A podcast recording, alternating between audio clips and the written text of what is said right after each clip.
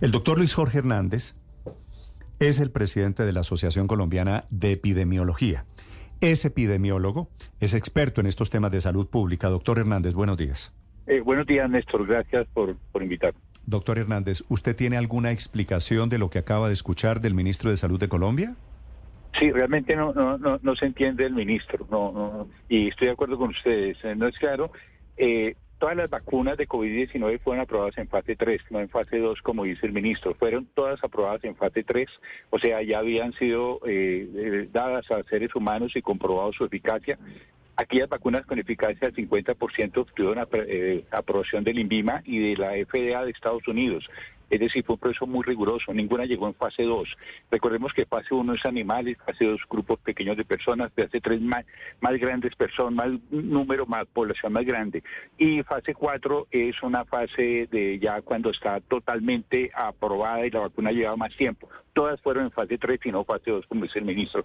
Entonces, pero eh, eh, ¿qué pasa, Néstor? Mi temor es que la gente escucha esto y empieza a cogerle miedo a las vacunas. O sea, el mensaje es grave para la salud pública. Tras de que tenemos bajitas coberturas de vacunación, no solo en COVID-19, en influenza, en, pentavalente, en PPH, en las mujeres cáncer de cuello uterino. Y oyen al ministro decir esto, pues eh, la gente no dice es que es COVID-19 todo y le cogen miedo a la vacuna. o sea, ese mensaje del ministro es equivocado. Sí. Eh, ¿Usted tiene alguna versión, alguna parte de esta historia que nosotros los colombianos no conozcamos de por qué el ministro considera que lo de la vacunación en Colombia en particular fue un experimento social? No fue un experimento social, Néstor, eso no es cierto, fue muy riguroso, el Ministerio de la Salud muy estricto.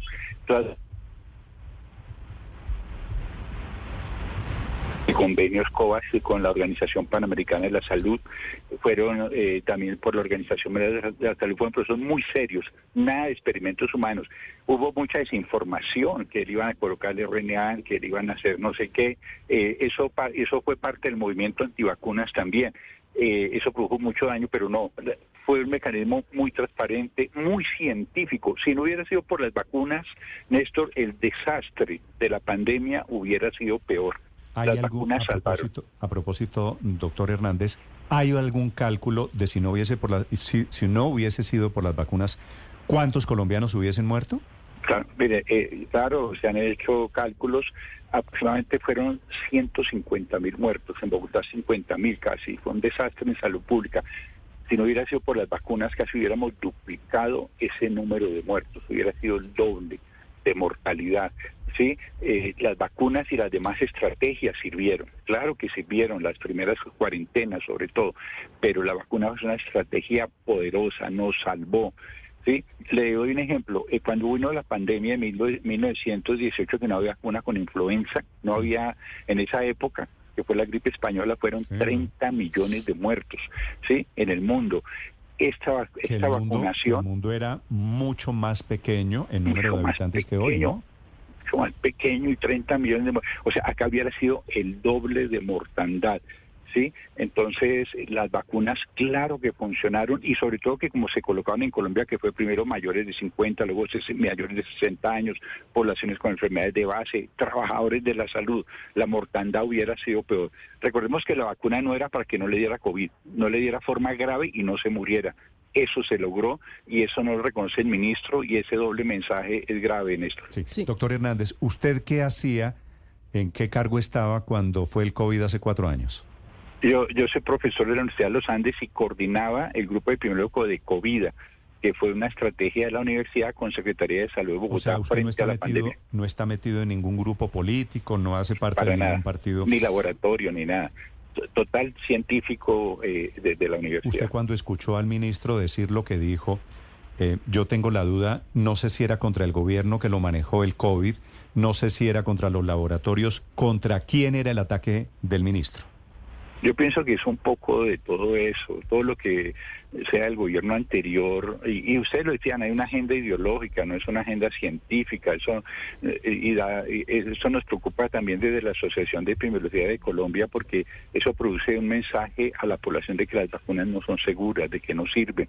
Eso la gente, y tras de que tenemos bajitas coberturas, tenemos riesgo de brote de sarampión, tenemos aumento de cáncer de cuello uterino. Y el ministro dice esto, pues la gente le coge más temor a las vacunas. Desconfianza, doctor Hernández. Quiero preguntarle sobre, sobre el mundo suyo, la academia, el mundo científico. ¿Tienen ustedes algún reporte, alguna información de algún caso en lo que tiene que ver con Colombia que haya resultado con efectos secundarios o contraproducente poner la vacuna contra el COVID-19? No, eh, Frente a la vacuna de COVID-19 y frente a todas las vacunas se monta un sistema de vigilancia epidemiológica de reacciones adversas. Claro que todas las vacunas, una vacuna es un medicamento, es un fármaco y puede producir reacciones, pero no se documentó una mortalidad mayor, una morbilidad mayor por las vacunas. Las vacunas son seguras. Sí, y se montó un sistema y todavía sigue. Recordemos que la pandemia no ha pasado, es decir, la OMS declaró el final de la emergencia, pero la pandemia como tal, y se sigue evaluando, la vacuna hay que seguir evaluando su efectividad y hay estudios de costo efectividad y fármaco inmunovigilancia deberíamos ya tener las vacunas bivalentes, Néstor y todo, ¿sí? Entonces, el temor con esto que dice el ministro es que no nos traigan las vacunas bivalentes, que la pandemia no se ha ido. Hay que seguir vacunando mayores en este momento de 60 años y no hay vacunas. Las APS no tienen vacunas. Y dice el ministro esto, peor, es que la pandemia no se ha ido, puede venir otro brote. Entonces esto es grave lo que está pasando para la salud no, De acuerdo, estoy de acuerdo con usted. Lo que dice el ministro de Salud, el hombre responsable del manejo de la salud en Colombia es grave. Doctor Hernández, muchas gracias por acompañarnos.